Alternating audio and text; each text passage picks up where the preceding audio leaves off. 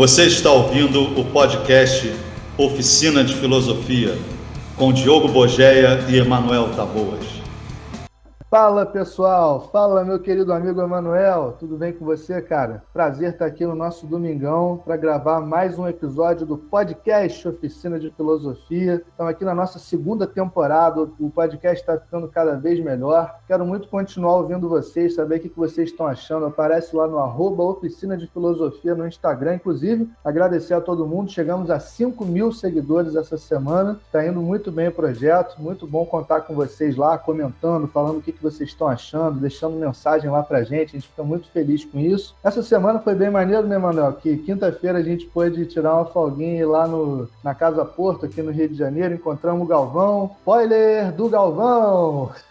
Tomamos aquela cerveja, comemos um almoço bacana lá. Não estamos ganhando dinheiro da Casa Porto, mas se quiser patrocinar a gente, estamos aí, Casa Porto. E foi muito maneiro, né? Podemos trocar várias ideias, tomar uma cerveja, bem maneiro. Sempre bom estar com o Galvão e juntar vocês, então então é melhor ainda para mim. Então estamos aí, vocês sabem que o, que o podcast é parte do projeto Oficina de Filosofia, como eu já falei, tem o Instagram, convido de novo vocês para chegar lá, para mandar, compartilhar para pessoas, para as pessoas também seguirem a gente lá, ficarem de olho nas novidades do projeto, tem todo dia alguma postagem lá para vocês. Tem o YouTube, canal Oficina de Filosofia, mais de 100 vídeos, acho que mais de 120 vídeos, ou na pandemia, né, fiquei naquela loucura de produzir vídeo a cada dois dias postando um vídeo e tal.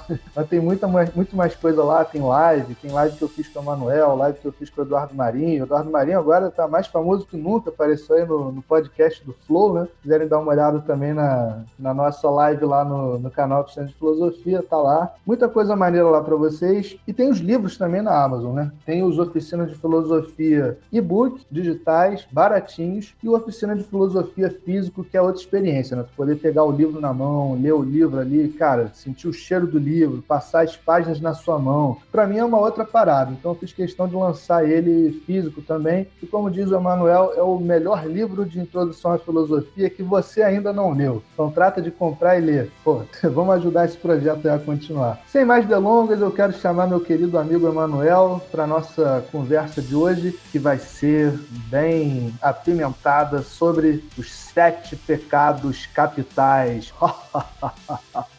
Seja bem-vindo, Emanuel. Fala aí.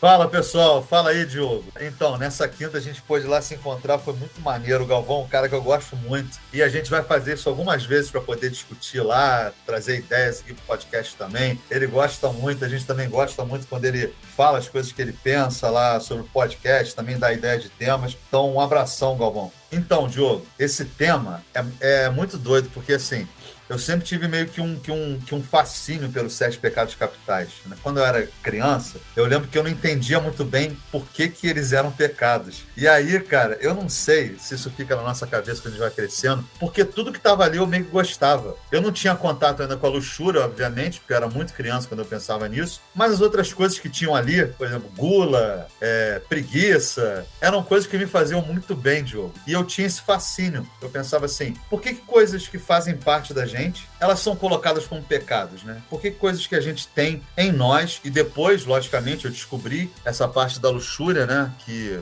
que, que começa a fazer parte da vida de todo mundo quando você fica um pouco mais velho. E aí foi mais uma certeza, né? Que é uma coisa que a gente gosta muito, acredito que todo mundo aqui gosta muito. Mas por que, que essas coisas eram tiradas de nós, né? Por que, que, elas, que elas foram arrancadas de nós, né? Durante muito tempo. Arrancadas nesse sentido de que elas só poderiam ser feitas de uma maneira muito comedida, né? A gula nunca pode ser gula de fato, ela tem que ser uma gula controlada, você pode ir até um ponto só. É, o sexo, desde a Idade Média até agora, né? Principalmente a gente está falando de uma parte cristã, tá, gente? Tem outros lugares no mundo que não tem sete pecados capitais, isso é uma coisa advinda diretamente do cristianismo. E como nós somos uma sociedade totalmente cristã, quer você seja é, espírita, quer você seja católico, seja evangélico, você está dentro desse cristianismo aí. Não adianta fugir, não adianta correr. Que mesmo que não seja dito o tempo inteiro para vocês, esses sete pecados estão ali contigo. E eles começam meio que a fazer parte da sociedade também, né? Porque eles, eles começam a, a virar modelos para o que a gente pode ser buscando a virtude. Ou seja, um cara que comete a gula, comete a ira, né? Que deixa a ira tomar conta, que, que, que cai na luxúria, esse cara se torna um pecador em todos os mundos possíveis no, no Ocidente, no mundo que a gente tem, né? E aí eu acho que, que, que, que esse fascínio que eu tinha era para entender como é que isso surgiu, mas sabe, quando você criança, você não tem muito esses, esses lugares para entender isso, principalmente porque isso é passado para você como certo. Acho que essa é a grande questão que a gente sempre discute aqui nos podcasts. A gente pega uma coisa que é dada como certa para gente e tenta destrinchá-la para ver se ela realmente é aquilo. É o grande lance do podcast, é o que me anima a fazer esse podcast é isso, é quando eu sento com o Diogo aqui e a gente conversa sobre coisas que para gente eram dadas como certo, né? E aí eu não sei, Diogo, assim, é, não sei muito como que é a tua história com sete pecados capitais, se tu já tinha antes da gente fazer é, montar esse tema essa semana, que ele veio meio que do nada, assim, né? Se você já tinha pensado sobre eles e o que, que você tinha pensado sobre os sete pecados capitais, principalmente nessa coisa, né? Quando você é ainda muito infantil, você é criança e não tem muito discernimento do porquê que aquilo existe, mas você só segue. E quando que você começou a ter essa noção de que eram coisas tão boas, são coisas boas que fazem parte da tua vida e você retirado do contato que você pode ter com ela? Cara, eu conheci né, os pecados capitais, os pecados em geral, justamente justamente por meio da. quase que por osmose com essa cultura cristã, isso vai sendo passado para você de alguma maneira. Minha avó era frequentadora de missa, né, de igreja católica, então ela vinha com esses papos, dizia que as coisas que eu fazia estavam sendo anotadas no grande livro preto de Deus, do destino, de não sei o quê. Falava que né, existiam vários pecados e eu não era nem batizado, porque meus eu pais. Não, Diogo, eu não sabia dessa do livro, livro preto de Deus. Fala, eu tem um livrão disso, preto em que tá tudo anotado lá todos os seus pecados, tudo que você fez de ruim. Maluco, já nasce você devendo, vai ser né? castigado, né? já nasce devendo, amigo. E tudo que tu faz está lá, né? Porque Deus é o voyeur absoluto. Ele fica te vigiando dentro do seu coração, dentro da sua mente. Nem só o que você faz, mas o que você pensa, o que você sente, o que é uma lógica bastante cruel da, do cristianismo, que ele vê tudo dentro de você. E aí, cara, é, ela sempre me passava essa questão do, dos pecados, ela tinha um pavor de eu morrer pagão. Para quem não sabe o que é isso, é você não ser batizado e de repente morrer e você vai direto para o inferno, mesmo sendo uma criança, porque você não é batizado. Então eu só fui batizado com 12 anos de idade, porque meus pais entraram lá na religião deles, né, e obrigaram eles a, a se casar, não sei o que, eles aproveitaram, fizeram o pacote completo, já me batizaram para agradar minha avó, porque minha avó era revoltada com isso, como assim que esse menino não é batizado, ele vai morrer pagão, e meus pais não tinham me batizado quando eu era bebê, como se costuma fazer com as crianças na nossa sociedade, porque eles eram muito comunistas, né, engraçado que eles eram super comunistas, anti-religião, anti-Estados Unidos, não sei o quê. Aí agora eles, há, muito tempo, né, desde meus 12 anos, eles entraram numa religião, se tornaram seguidores dessa religião pra caramba e ficam indo para os Estados Unidos direto porque o mestre deles é situado lá nos Estados Unidos. Curiosidade. Aí eu tive contato com essa questão que é passada pra gente como uma verdade. Né? O pecado tem esse, tem esse peso que é até diferente do crime, né? Porque o crime ele coloca lá na lei que tem certas coisas que são proibidas pela sociedade. Que se você fizer aquelas coisas, você vai incorrer em algum tipo de punição social, que você está atentando contra a ordem social. O pecado ele joga isso para uma ordem metafísica e ele faz crer que você não pode fazer aquelas coisas, porque não é só a questão de que é proibido e se você fizer vai ter um castigo. Se você cruzar a linha do que é proibido nesse nível metafísico pelo próprio Deus, você está meio que atentando contra a ordem da natureza, contra a ordem da vida, contra o próprio Deus. Você está magoando Deus, né? Se você comete um pecado. Não é só uma. Entende a diferença? Não é uma combinação social. Olha, se fizer uma coisa que prejudique seus vizinhos, a lei vai ter que ser acionada e você vai ter que ser punido, porque senão você está cruzando limites que atentam contra a sociedade. O pecado não. Ele é uma coisa que te faz é, se sentir mal consigo mesmo, te faz sentir mal no seu coração. Se você fizer aquilo aquilo que você está tentando contra o próprio Deus, que é esse ser perfeitamente bom e justo que te criou e que cuida de você e blá blá blá blá blá blá. Então foi assim que chegou até mim e desde muito cedo eu tenho uma questão é com o primeiro pecado capital, que é a gula. Eu sou muito guloso, uma história que o pessoal sempre repete, né? Aquelas, aqueles encontros de família para querer te sacanear. É a vez que eu fui com a minha vizinha no self-service e botei um quilo de comida para ela pagar e comi tudo, um quilo de comida. Eu tinha oito anos de idade. Ó, gente, se eu posso falar mesmo. Diogo é um cara que ele, ele é bom de garfo, bom de garfo mesmo. Ele vem às vezes aqui em casa e aí ele tem uma, uma quase uma tara. O meu pai faz uma almôndega que o Diogo fala que é a melhor almôndega do mundo. No dia que Mas ele veio é, aqui... Gente, é a melhor almôndega do mundo. Eu não sei o que acontece. Ela desmancha assim na boca e é, nossa, muito gostosa, muito boa. E aí o Diogo veio e eu não, não sei se ele, se ele tava um pouco sem graça de ter vindo a primeira vez aqui em casa, mas eu lembro que ele terminou de comer e ele ficou naquela, com o prato quase na mão e com a, a colher para pegar na outra. Mas ele ficou meio assim, eu falei, Diogo, pode comer aí. Tá, acabaram-se as almôndegas. Ninguém mais viu almôndega naquela noite. Ele gostou tanto que ele comeu. E assim, mas eu entendo perfeitamente isso, Diogo. Porra, quando a gente gosta de uma coisa, e a gente não é igual bicho, né? Dizem que os animais, quando eles estão na natureza assim, né? Estão lá, não tô nem falando de zoológico, não sei como é que funciona. Mas quando eles estão na natureza, eles comem só o suficiente, né? Eles têm isso assim, eles vão lá, eles comem o suficiente e aquilo é o bastante. Mas pra gente, comer o suficiente não é o bastante. A gente não come só por estar tá nutrido, só por se alimentar. Senão a gente entrava naquele lance do Matrix, né? Que o cara fala lá, né? O que, que é isso? Ah, combinações de sais minerais, proteínas, tudo que o corpo precisa. Aí aquele mais, que é o menininho, fala assim: nem tudo que o corpo precisa. E ele tá absolutamente certo nessa coisa. Por quê? Porque a gente come pelo prazer, a gente come pela, por, né, pelo encontro. A gente, a gente come não só né, para satisfazer o corpo no sentido fisiológico, a gente come para satisfazer a nossa alma, o nosso espírito, a nossa própria existência. E assim, agora a gente entra nessa seara, Diogo, de por que, que existe essa parada de pecados capitais. Já dá para entender um pouco isso, né, Diogo? Não sei o que você acha dessa relação gula, controle, é, prazer, desejo. O que, que você acha disso, Diogo? Porra, agora você falou tudo, tudo, porque é exatamente isso que eu sinto em relação aos pecados, né? A própria noção de pecado, e a gente vê isso com muita clareza nos sete pecados capitais. Qual é o movimento que o cristianismo faz? Ele pega aquilo que é mais natural no ser humano, e aí tem um twist aí importante, acompanhe comigo. O que é mais natural nessa espécie, no ser humano, é que, por natureza, ele tem um desejo de mais, um desejo excessivo, um desejo de ter mais prazer, de ter mais gozo, de ter mais coisas, de mais experiências, um desejo que ultrapassa a própria programação biológica básica.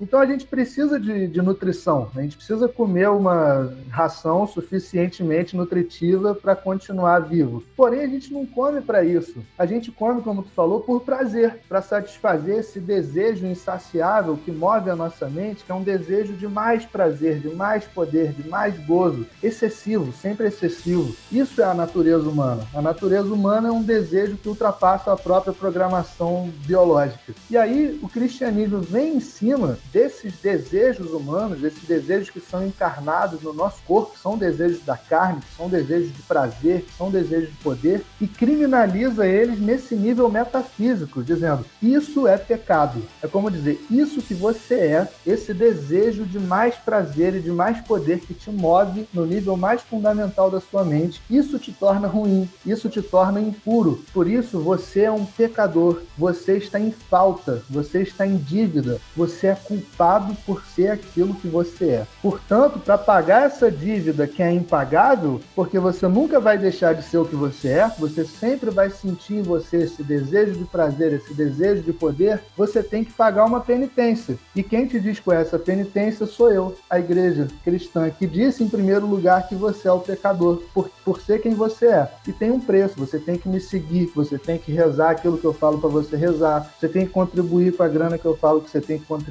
você tem que seguir a moral que eu falo que você tem que seguir, que aí lá no final você vai ser salvo. É aquilo, a instituição que vem e diz que aquilo que você é é uma doença, ela te vende a cura, caro, vende caro a cura. Ela vende pela sua própria liberdade, pela sua própria existência, né? pela sua liberdade de pensamento. Ela te controla no nível mais profundo da sua vida, que é a sua própria mente. Você não consegue mais se sentir à vontade de pensar coisas, de fantasiar coisas que sejam no sentido de mais prazer e mais poder, que é tudo o que você quer o tempo todo. E como Deus vê dentro dos corações e das mentes, não é nem só questão de ir lá e fazer. Ah, eu quero muito comer mais do que o necessário, eu quero muito transar com tal pessoa que também está afim e vai rolar. Não, só de pensar isso você já é culpado, você já é pecador, entende? É muito cruel essa lógica. E ela te escraviza dessa maneira, ela te torna um servo, de, dizendo que aquilo que você é é uma doença e te vendendo caro o remédio através da penitência que ela prescreve para um dia você, quem sabe, conseguir a salvação que espertamente só vem depois da vida, para você nunca poder cobrar a conta dela. Se ela te diz assim, ó, em três anos você tá salvo. Chegar em três anos você continua na mesma merda, tu bate lá e cobra. Ô, oh, peraí, o negócio não era me salvar em três anos, mas o negócio é tão genial, tão genial, que ela vai te dizer, a salvação vem depois da vida, quando você não tá mais aí para cobrar. Meu amigo, não, não consigo nem mais falar a partir daqui. Fala aí, fala um pouco aí. E o pior é o seguinte, né, cara? Quando Dante escreve a Divina Comédia, que ele coloca, né, os sete pecados capitais lá, quando ele, ele fala sobre isso, além da vida que você tem como guloso, você tem uma penitência eterna para pagar isso. Se você não pagar, além de você só poder ver o resultado disso no outro mundo, se você não cumpre o que está aqui, você tem um inferno reservado para você dos gulosos. E aí você tem um inferno reservado de todos os sete pecados capitais. Que assim, a gente não, não vai relatar né, todos eles aqui, mas se vocês um dia forem ler, são, são infernos que estão diretamente ligados a uma punição contrária a esse prazer que você tem. Então, geralmente, é você ficar o tempo inteiro com a falta do que você mais queria, ou você ser o tempo inteiro é, tomado por chamas, ou você ser o tempo inteiro né, ter a sua cabeça decepada e ela voltar. São coisas absurdas que, que colocavam para as pessoas, porque os sete pecados capitais, além dessa visão maravilhosa que o Diogo trouxe sobre essa metafísica da salvação, né, que a gente tem, ela tem um caráter político absurdo. Se você for pensar, a igreja nunca agia sozinha, nunca agia sozinha. Ela sempre agia em conluio com o poder que estava estabelecido. Isso é até hoje, não tem como negar isso, porque ainda existe. Então você quer ter uma prova se a igreja é isso? Se a religião é isso? É isso. É isso. Você vai lá ver no parlamento, tem gente que está ligada à religião, no, nos governos, em qualquer lugar você vai ter. E não era diferente quando os pecados capitais surgiram. Então você vê uma pessoa que está num lugar que tem privação de comida para que pessoas acima dela, aristocracia, tenham muito mais prazer comendo, que elas possam desfrutar mesmo do que a alimentação, você não vai poder ter. Você que é a pessoa comum não vai poder ter. E como que acontece isso então? Você pega uma pessoa comum e diz para ela que o certo na vida dela é passar fome. Você colocou essa lógica na pessoa com esse medo desse inferno que foi criado. Então você tem uma pessoa que não pode mais comer de uma maneira que gere prazer, ela só pode comer para se nutrir. Quando consegue. E se não consegue, isso tem que ser aceito como uma parte da sua vida enquanto cristão, porque isso está certo. Não é sentir vontade de comer que está certo. Isso é um pecado original, um pecado capital, um pecado fundante. Isso está em você. Você tem que o tempo inteiro na sua vida correr desse pecado e correr dele significa se contentar com uma alimentação que seja né, praticamente nula, que você tenha muito pouco para comer. Então retiram esse desejo que você tem da gula e colocam um desejo de não comer. Olha, olha esse jogo, é muito doido, cara. Não sei cara, o que você acha você disso. Vê que, você vê que todos esses pecados têm esse sentido político que tu lembrou tão bem, que é de favorecer um conformismo social. É extremamente conservador, é sempre de conservação da ordem social tal como ela é, fazendo com que as pessoas que, por exemplo, não podem comer mais porque não têm que comer, se contentem com isso, ao invés de buscar. E aí a gente está até conversando sobre isso antes, para apoiar a avareza, por exemplo. O cara diz que a avareza, né, você não, não gastar, não dar as coisas para os outros, é um pecado. Diga. Vamos, vamos fazer a lista dos pecados para vamos, a galera vamos, ver? Vamos fazer a lista. Aí tu cai dentro da avareza aí. Faz a lista aí. A lista é a seguinte, ó, os sete pecados pecados capitais. Inclusive, é bom falar da lista, porque tem mais uma coisa para falar sobre isso. Essa lista foi introduzida na nossa sociedade né, moderna e contemporânea por aquele cara que as pessoas têm a audácia de chamar de filósofo, que é o São Tomás de Aquino. Agora, você vê se a coisa de filósofo, você escrever obras dizendo que são sete pecados capitais, que se as pessoas fizerem aquilo, elas vão descumprir a ordem de Deus e vão para o inferno. São Tomás de Aquino não é filósofo. São Tomás de Aquino é teólogo.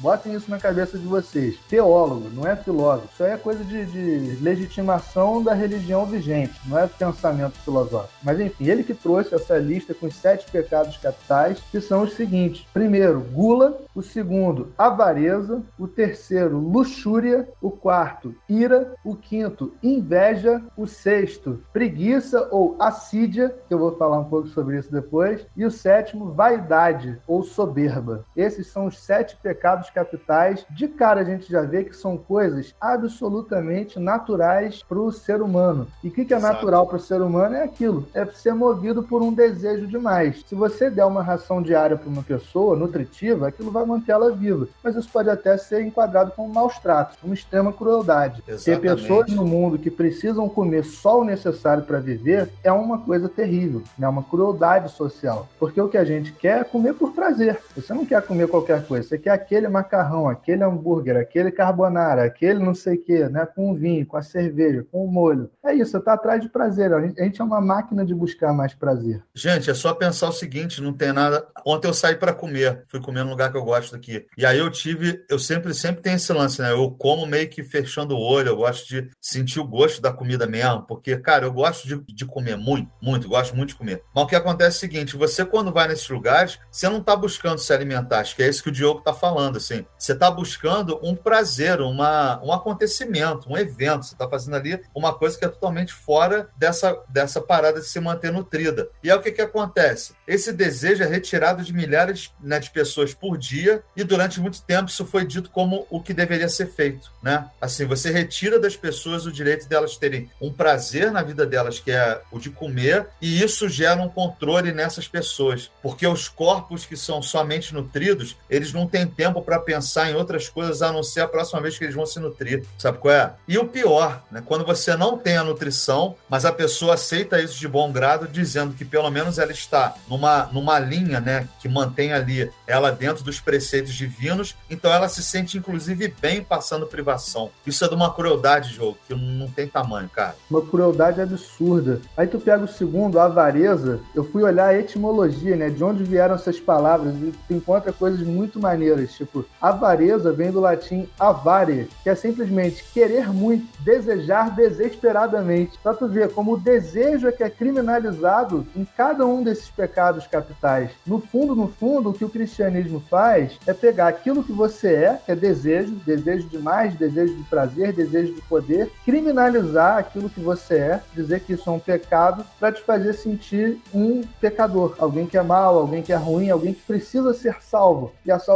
quem vai te vender é a igreja. Impressionante isso. E ainda pra tem tá sempre social. em dívida, né? Tá sempre em dívida. Sempre a gente tem que estar tá sempre em dívida. A gente tá, tem sempre que estar tá em dívida. Inclusive, em muitas línguas, né, dívida e culpa estão juntos. São palavras que são até a mesma palavra. E a gente usa também quando a gente diz assim, ah, estou em dívida com você, quer dizer, né, estou culpado de algo que eu fiz. Tem essa parada. Então é uma ideologia da culpa mesmo, deixar as pessoas culpadas, com o peso da culpa. E essa parada da avareza, por outro lado, né, quando a gente usa no sentido de alguém que não dá as coisas para os outros, não divide com os outros, também tem um sentido social, né, que a gente estava lembrando. Esse lance da caridade, essa pequena caridade. Exatamente. Quando a gente é, não, não dá ao outro, a gente perde essa lógica que a igreja colocou de que você tem que ser o tempo inteiro caridoso. É, até tem uma coisa, cara, que nem tem a ver diretamente com o catolicismo, por exemplo, que é da onde vem isso, mas no espiritismo tem uma frase muito louca, cara, que eu não entendo assim. Que ela parece ser uma frase, quando eu ouvia quando era novo, muito libertadora, mas ela é uma frase absolutamente terrível, que é sem caridade não há salvação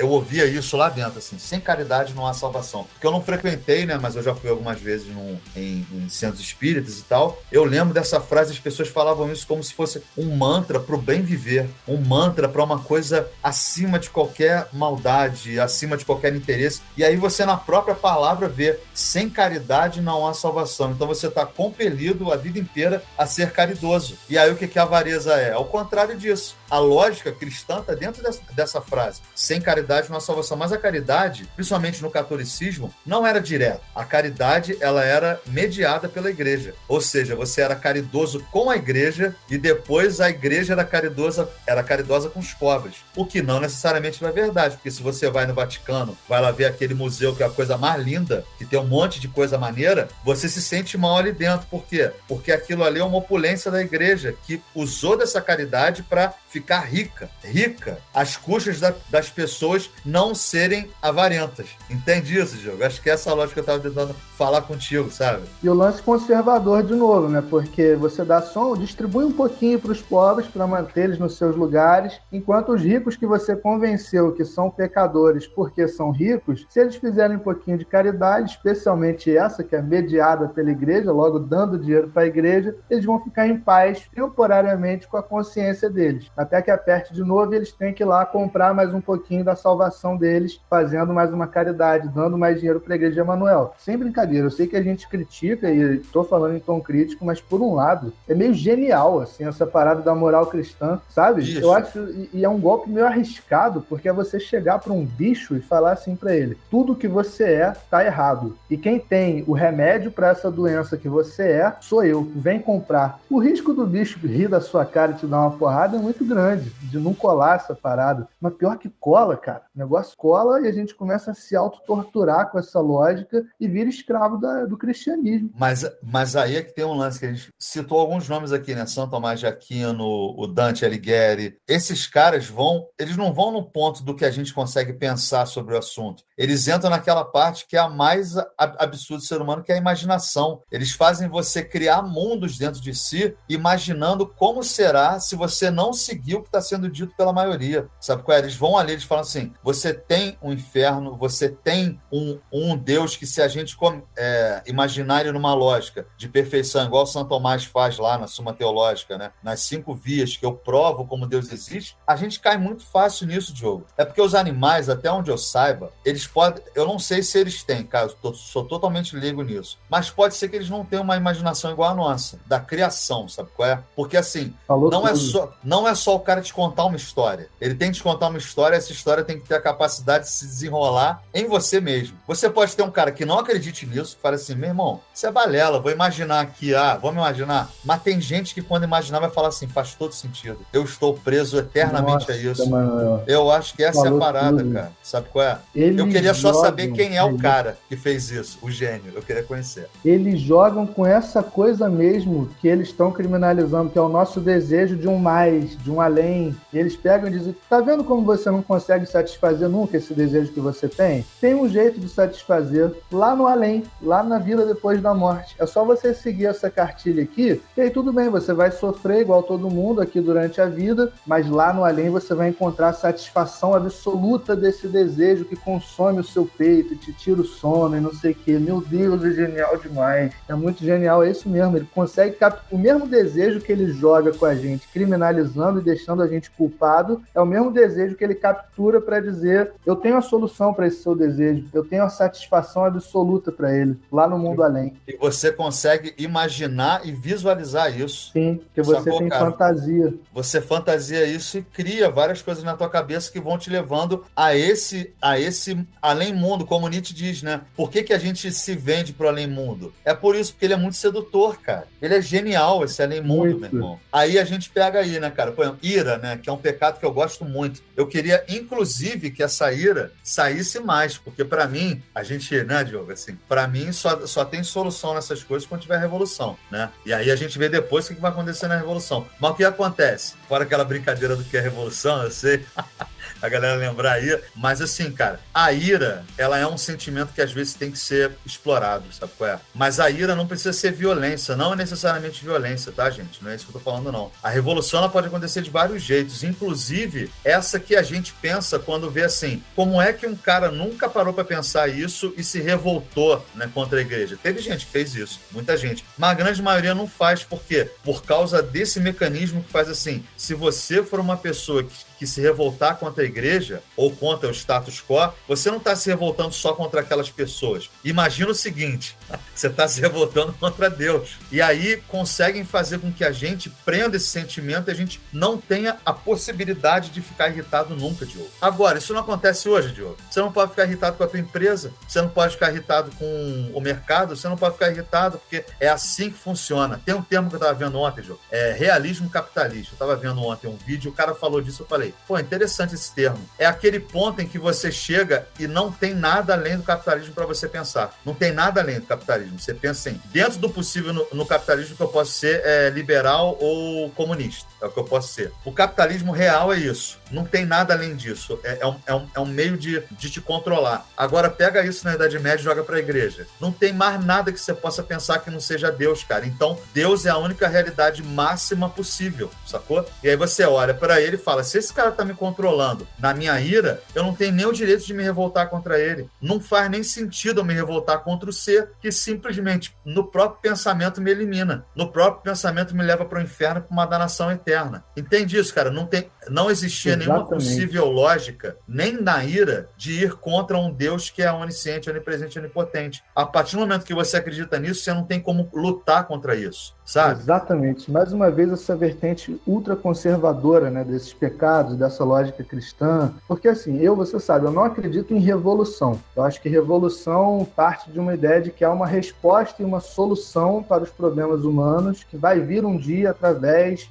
de uma revolução que vai instaurar um regime sociopolítico em que as pessoas vão viver bem, em harmonia, distribuindo tudo, cooperando, não sei o quê. Eu acho isso impossível, justamente por causa desse desejo que nos move, que é um desejo de impossível um desejo de uma satisfação absoluta impossível. Porém, eu acredito em revolta. Eu acho que é preciso que a gente se revolte contra as coisas que estão aprisionando a gente. Sim. Senão a gente não vai a lugar nenhum. A gente fica, né, fica totalmente oprimido, totalmente, é, sabe, rebaixado nas nossas possibilidades existenciais. E nessa tem que ter um pouco de ira, né? E, e nessa tem que ter, um pouco de ira. Exatamente. Para ter revolta, tem que ter ira. Senão você não se revolta, você fica sempre naquela. Né? Mesmo que essa ira seja só uma ponte, um caminho para depois algum tipo de serenidade, para algum tipo de entendimento, de lucidez, mas isso é um outro passo. Né? Tem que ter essa ira. É, é lá as metamorfoses do, do espírito do Nietzsche, que você fala tão bem, né? quando a gente dá esse curso de Nietzsche ou de introdução à filosofia, você fala, tem lá no início o espírito é camelo, está carregando todos os valores da sociedade, carregando aquele peso dessa culpa, desses, desses scripts pesados do teatro social que dizem quem você é, quem você deve ser, o que você pode fazer, o que você deve pensar e não deve pensar. E tem aquela ira do leão, que cria garra e destrói esses scripts e vai para cima e rasga as cortinas do teatro social e diz: Eu quero a verdade, eu quero saber, eu quero me libertar. E ainda que o próximo passo seja se tornar criança e aprender a criar, fazer coisas pela, pelo prazer de criar e tal. E tenha uma certa, é, não sei, uma certa tranquilidade para depois. Mas tem, tem esse momento da ira, né? Então você vê como é conservador parada. O, tu ia falar mais sobre a ira, não? Não, é que eu acho o seguinte, cara, quando você fala esse negócio da criança, é uma das coisas mais, mais queridas que eu tenho na minha vida é quando foi quando eu li esses três espíritos do Nietzsche que me fez abrir um horizonte na minha vida, assim. E aí o que que acontece? O que é bonito nisso é que tudo isso que você vive é às vezes pode te levar realmente a coisas que você não quer, sei lá, você, não sei. É, a temperança em alguns momentos ela é, ela é boa, você ter uma temperança nas coisas. Não é que a gente está falando aqui que assim, se é goloso, come tudo que tiver na padaria. Você é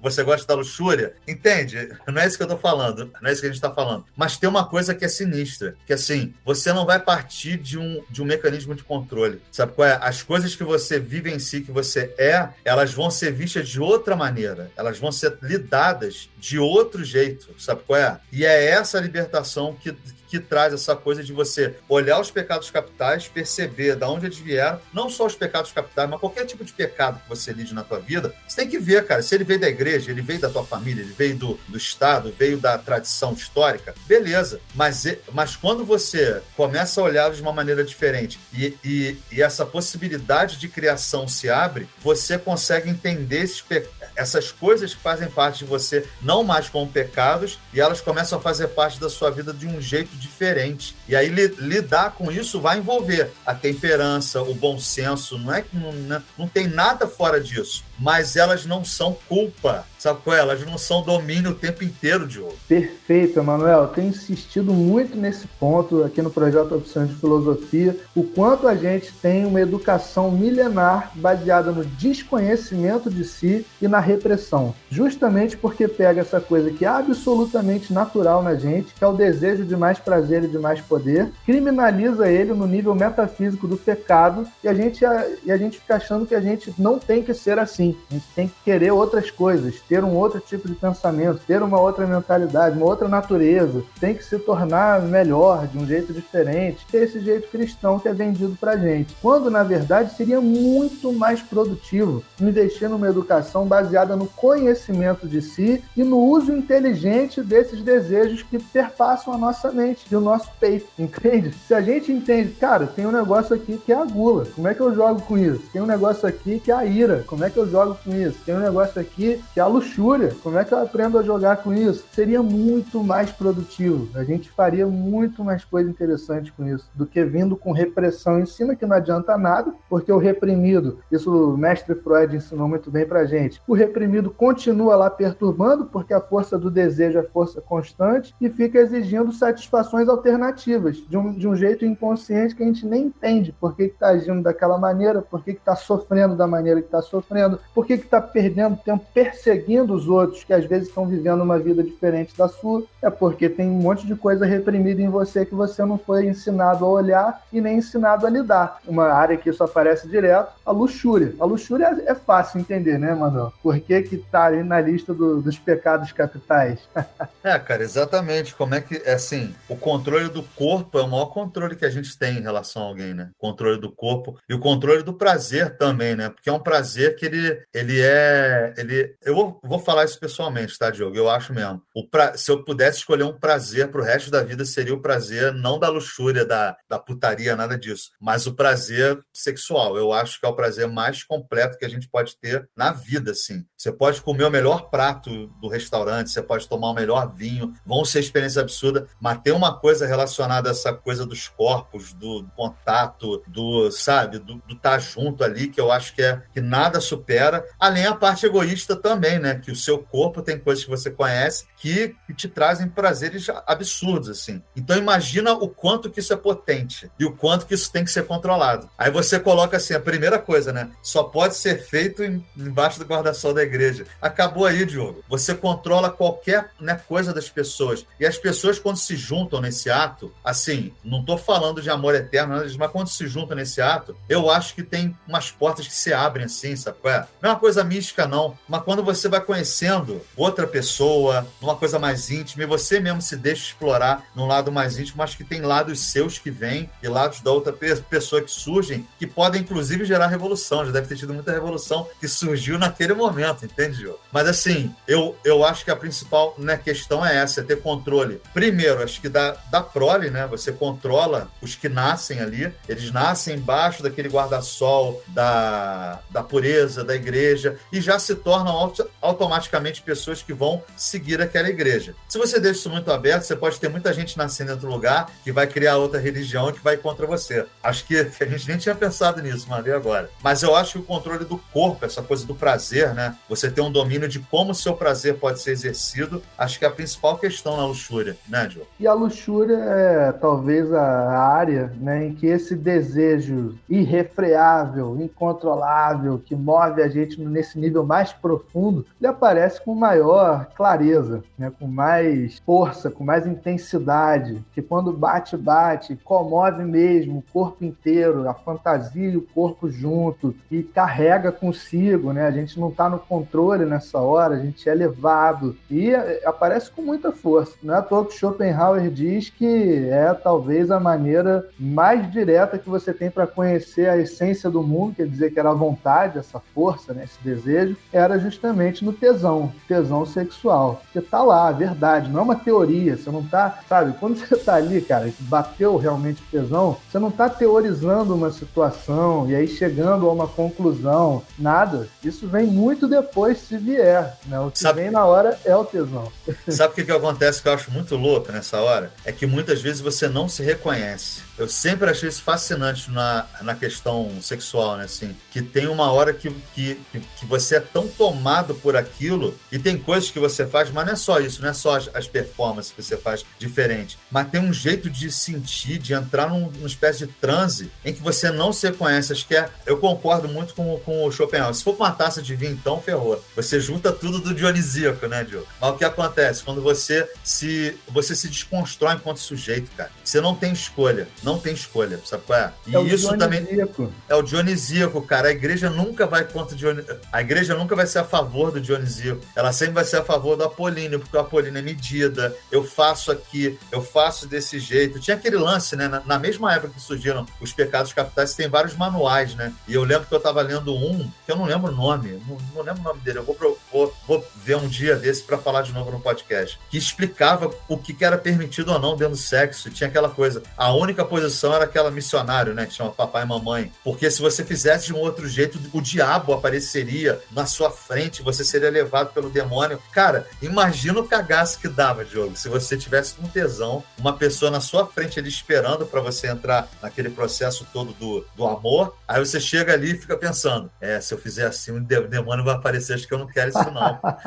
Mas é isso, né, cara? É isso, mesmo. É isso, olha, é assim Olha o controle, cara. E essa coisa dionisíaca de dissolução construção de eu, né, de identidade, de sujeito, de escolha. Você falou bem, a gente não tem, não é uma escolha estar tá naquele processo, é uma coisa que te ultrapassa, que transborda, que ultrapassa suas bordas comuns, né, que é excêntrico, que sai do seu centro comum. Isso é muito, muito violentamente contra os preceitos cristãos, porque se você não é um sujeito racional, consciente, que escolhe, você também não pode ser responsabilizado e culpado de certa forma por aquilo que você faz é você sente que tem uma força que te ultrapassa. Então é, é muito profundo esse nível de controle, né? E essa coisa de realmente tentar manter o desejo dentro de um estreito limite, que é o do homem com a mulher no matrimônio chancelado pela igreja, visando apenas a reprodução, que é tentar manter esse desejo, assim, que digamos que é um oceano, dentro de um limite de um, de um copinho de dose de água.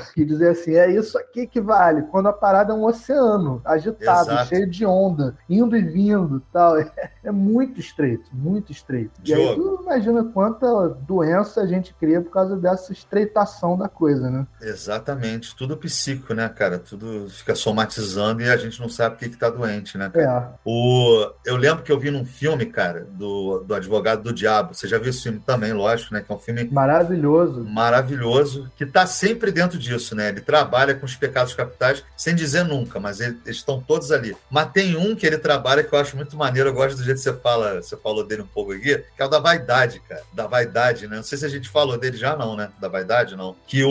O, o, ah, o Alpatino, quando tá lá interpretando aquele advogado, ele fala assim: vaidade, definitivamente meu pecado favorito que, que você acha disso, Gil? Por que, que você acha que é o pecado favorito do diabo a vaidade? Cara, muito foda, né? Porque se você pensar nesse desejo que move a gente, ele justamente quer capitalizar o máximo para ele. Né? Não tem uma. Então, qualquer coisinha que possa ser um símbolo de envaidecimento pra gente, a gente tá lá, cara, tá comprando. Qualquer coisinha que jogue a gente para cima, de certa maneira, é aquilo mesmo que a gente quer. A gente é programado pelo desejo para isso. Qualquer qualquer prazer a mais, qualquer coisa que jogue a gente para cima, qualquer coisa que deixe a nossa imagem melhor ainda do que a gente já acha que ela é, pô, a gente está pronto para pegar. Mas outra curiosidade né? Eu falei dessa parada da etimologia, que eu fui ver as histórias dessas palavras e tal. Quando tu pega vaidade, tem um negócio mais profundo também, que ela vem de vanos, é, latim, que é vazio. É o vazio, cara. É como se tivesse criminalizando também o vazio. Você entrar em contato com esse vazio, com essa falta de sentido da existência que tá lá e que fica te cutucando no fundo do peito, porque a existência tem que ter um sentido que já está estabelecido pelo cristianismo. Tem, não, não é vazio, não. Tem, tem um deusão aí tapando esse buraco. Não é sem sentido, não. Tem um sentido aí absurdo que é você fazer todo esse percurso cristão, né, imitando Cristo, de pagar os seus pecados através da penitência, para lá no final, no além-mundo, depois da vida, você gozar a beatitude eterna ao lado do Senhor, seu Criador. Esse é o sentido. Então, a, veja só, entrar em contato com a falta de sentido da vida é um pecado capital, esse da vaidade, né, do vazio. E tem esse outro sentido, né, mais comum, dessa coisa de aquilo que enche nossa bola, cara, aquilo que joga a gente num lugar de um narcisismo, né, assim, de, de encher a bola, encher a nossa bola, a gente está pronto para comprar, pronto.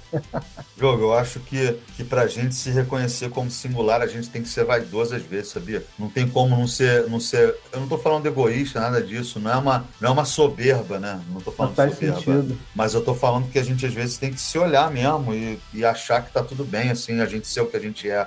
É? Eu acho que as Pô, pessoas lembra são. Que, ah. Lembra que eu sempre falo isso quando a gente tá falando de singularidade, afirmação da singularidade? É saber entender a beleza que tem da gente ter sido construído exatamente da maneira como se construiu, com tudo é. que tem de mais sombrio, de mais luminoso, de mais prazeroso, de mais doloroso na nossa trajetória. Então tem sim essa coisa de uma afirmação da nossa singularidade, tem algo dessa vaidade, nem que seja essa capacidade de contemplar sua história, sua trajetória e achá-la bonita por ser singular, não é só por ser singular. Exatamente, cara. E aí entra essa questão, né, cara? Quando você retira a possibilidade de dar o salto do senso comum, da vaidade ser uma coisa só ligada à beleza, e você entender que a vaidade também está tá ligado a um reconhecimento de si mesmo e ao, a dar valor a esse reconhecimento, pô, isso é perigosíssimo em qualquer questão política e religiosa, cara, que a gente tem. Então, assim, cara, o que a gente está vendo nesses sete pecados é o seguinte, né, Diogo? Tudo o que nos permite ser singulares foi tirado de nós, assim. Tudo que permite que a gente se veja como um, um ser que tem as suas forças, tem o seu próprio processo no mundo, foi colocado num senso comum de que isso deve ser quebrado da nossa vida, as coisas que são mais autênticas no que a gente tem. E o que me deixa mais triste, vai ter gente que vai passar a vida inteira sem nunca perceber isso, Diogo. Assim, porque perceber também não é mudar de uma hora para outra. Dá-lhe terapia nisso aí, dá-lhe terapia, porque a construção na imaginação e na culpa, elas são poderosas, Diogo. Tanto que elas persistem aí há quase dois mil e poucos anos aí, elas persistem. Então não é uma coisa assim, não é um, um, um chamado assim, descobrimos e tá tudo resolvido. Não, nada disso. É um processo para a vida inteira, porque ele é doloroso, é muito ruim fazer isso, sabe? Perceber que, de repente, os pecados é, os pecados capitais de uma civilização inteira são exatamente o que eu sou, eu tenho que gostar disso. Maluco.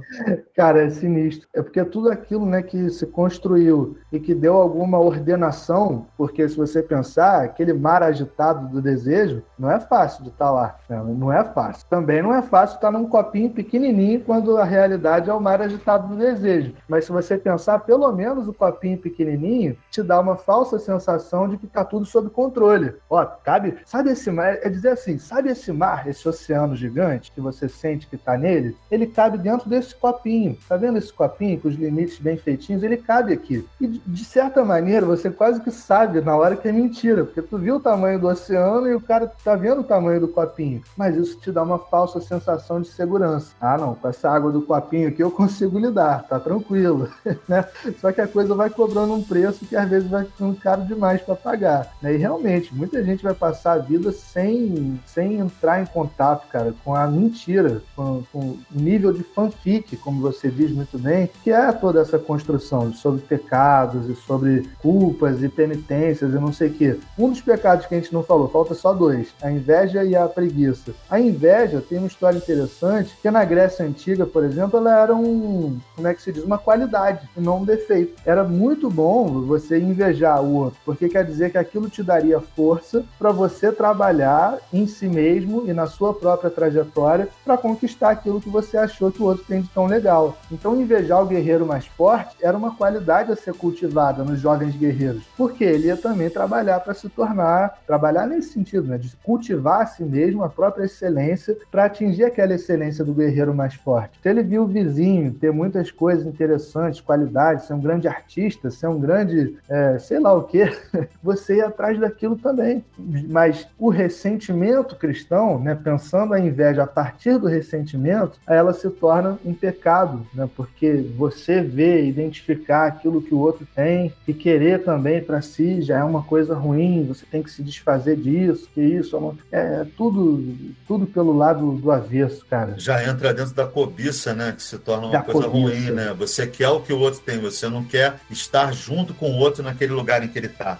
Essa é a diferença, né, eu acho. E aí você cobiçar uma coisa no mundo político e religioso, igual que eles tinham nessa época, pô, você não tem que cobiçar nada, você tem que estar bem com a vida que você tem. Tem que estar tranquilaço nessa vida que você tem. Só que tem uma coisa que é muito doida, né, que é o outro pecado que falta, que é a preguiça, né? Porque a preguiça, eu pensar, Diogo, você podia até usar ela nesse sentido, né? Tipo assim, ah, seja preguiçoso que você não vai ter avareza, você não vai ter ira, não vai ter nada em você. Só fique. Mas você me falou hoje, por, por que, que você acha que a preguiça foi, foi posta como um pecado capital, Diogo? Cara, eu fiquei bolado com esse negócio da preguiça, né? Porque quando você teve essa ótima ideia da gente falar dos pecados capitais, eu fui dar uma olhada também para ver qual era a origem da palavra, de onde veio cada coisa, para ter uma ideia melhor. E eu fiquei bolado com esse negócio da preguiça, porque, tipo, porra, por que, que a preguiça é um pecado capital? A gente um pouco estranho, porque como você falou bem, de repente se você incentivasse a preguiça, você estava até prevenindo que as pessoas recaíssem nesses outros pecados capitais. Você é preguiçoso demais para ser guloso, você é preguiçoso demais para ir para luxúria, para ir para gandaia, né? Fica na sua. Aí eu descobri, cara, que lá no livro do teólogo São Tomás de Aquino, que não é filósofo, não, não vem com esse papo, no livro lá do teólogo São Tomás de Aquino, que ele lista os sete pecados capitais, não é preguiça que está escrito, é assídia ou assédia. E eu fui procurar que diacho é isso, que diabo é isso de assídia e de assédia. É a acidez no fundo do espírito que decorre de uma tristeza profunda, de uma melancolia. Então os caras estavam criminalizando no nível metafísico, né, tornando pecado a tristeza, a melancolia, algo que faz parte de um ser que é movido pelo desejo, por um desejo de impossível que quando quebra de cara lá no impossível, o que bate é realmente a melancolia essa sensação do vazio que já foi criminalizada lá na vaidade e essa, e, e essa melancolia, essa tristeza. Então é proibido ser triste, mano. É proibido ter melancolia. E aí entra outra coisa, né? Assim, a construção de mundo que o cristianismo faz é um mundo com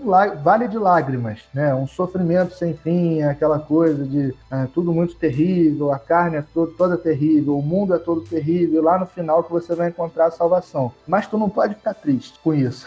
não pode ser triste feliz. Tem que encarar tudo isso de maneira também nem feliz demais, porque senão já começa a recair nos outros pecados. Tem que ficar assim, na, na real, parece que é uma coisa assim, você tem sempre que se sentir culpado. Se você estiver feliz demais, você é culpado, porque você está feliz demais. Se você estiver triste demais, você é culpado, porque você está triste demais e não está encarando a graça que é Deus ter te dado a vida, você não está encarando isso como deveria encarar, como um presente, né? A graça é isso, um presente de Deus. Seja lá o que isso significa Nossa, no mundo que a gente cara, vive, né?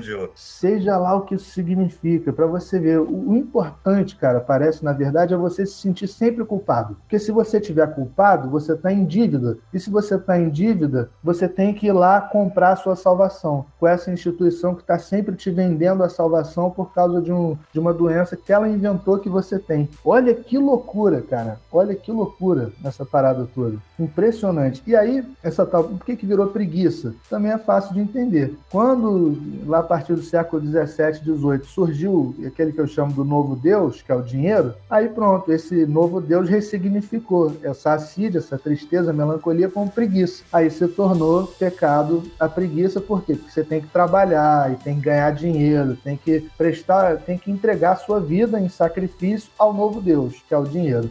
Diogo, vou te falar, eu queria, sendo mais mais jovem ter ouvido um episódio igual esse de um podcast, cara. Queria mesmo. Acho que muita coisa na minha, na minha cabeça, assim, ia, ia, ia ter sido diferente. Porque assim, cara, acho que a gente consegue perceber nessa nossa fala hoje é, o quanto que, que quando a gente para para pensar nos termos, para para pensar como é que eles surgiram, né? O que, que eles significam de fato, eles não fazem o menor sentido, assim. Fazem sentido na relação de poder, no controle, faz sentido para a igreja. Mas quando você vê mesmo, eles não têm nenhum lugar de onde eles vieram que não seja uma convenção das coisas buscando poder. Então acho que fica mais simples da gente lidar com eles. Mas é porque eles não são mais fantasmas, não são mais coisas metafísicas. Tinha isso muito, né? Na Idade Média colocavam os pecados com formas humanas, assim, para você ter medo daqueles demônios te visitarem à noite. Hoje em dia, o mundo, ele ainda é, né, como diz o. Quem que escreveu esse livro foi o Carl, Carl Sagan, né? O mundo assombrado pelos demônios, né? Ainda é. Mas a gente pode perder um pouquinho deles porque a gente tem mais o que fazer, né? Eu acho. Porra, muito bom, Emanuel. Cara, tô muito feliz de ter gravado esse episódio contigo. Mais um grande episódio que dá muito gosto de fazer. Espero que dê também muito gosto de ouvir. Inclusive, vem lá falar com a gente no arroba Oficina de Filosofia no Instagram. O que, vocês acharam desse episódio? O que, vocês estão achando? Fala aí, Emanuel.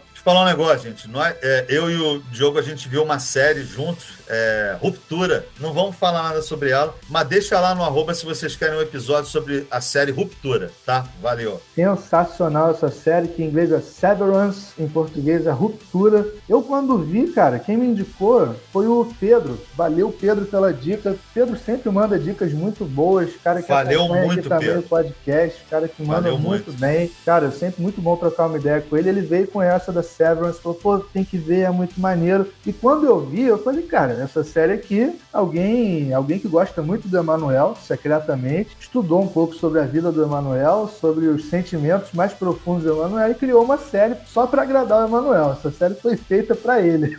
eu falei, cara, tem que ver essa série, vai ver Severance. Aí ele foi lá, assistiu e realmente, né, é uma, é uma experiência, uma parada uma experiência, assim, experiência. muito foda, muito foda. Fica a dica para vocês. Uma experiência cinematográfica cinematográfica e uma experiência existencial. Sem sacanagem mesmo. Exatamente, experiência existencial. Vale muito assistir. Então chega lá no arroba Oficina de Filosofia, conta se você já assistiu, se vocês querem um episódio sobre essa série. Pessoal, sigam aí o projeto, comprem os livros, vamos ajudar esse projeto a caminhar cada vez mais para frente, a crescer cada vez mais. A gente agradece muito a cada um de vocês pela audiência, por estar aqui com a gente, trocando essa ideia, ouvindo o nosso papo, acompanhando aqui os temas nem sempre tão fáceis e tão são, né, assim, suaves, a gente traz temas que são espinhosos, são difíceis, são complicados no nível existencial da gente entrar em contato com eles. A gente agradece demais o apoio de cada um de vocês que chega lá no arroba Oficina de Filosofia e coloca uma mensagem de apoio dizendo, pô, era isso que eu precisava escutar, tá muito maneiro. Realmente, eu cresci dentro de uma educação religiosa, hoje em dia eu tô conseguindo me libertar e o episódio ajudou e não sei o quê. A gente fica muito feliz com isso, pessoal. Então, um grande abraço para vocês. Sigam com a gente que a gente segue com vocês vocês. Valeu, pessoal. Valeu!